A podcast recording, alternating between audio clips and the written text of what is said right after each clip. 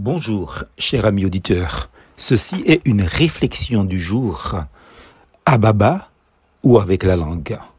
Jésus a dit concernant les occasions de chute, pour toi, pour moi, pour vous, pour nous, en Matthieu 18, versets 8 et 9, si ta main ou ton pied te font tomber dans le péché, coupe-les et jette-les au loin car il vaut mieux pour toi entrer dans la vie avec une seule main ou un seul pied que de garder tes deux mains ou tes deux pieds et d'être jeté dans le feu éternel.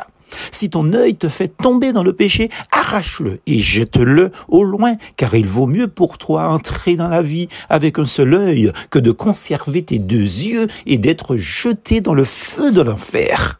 Et la langue alors?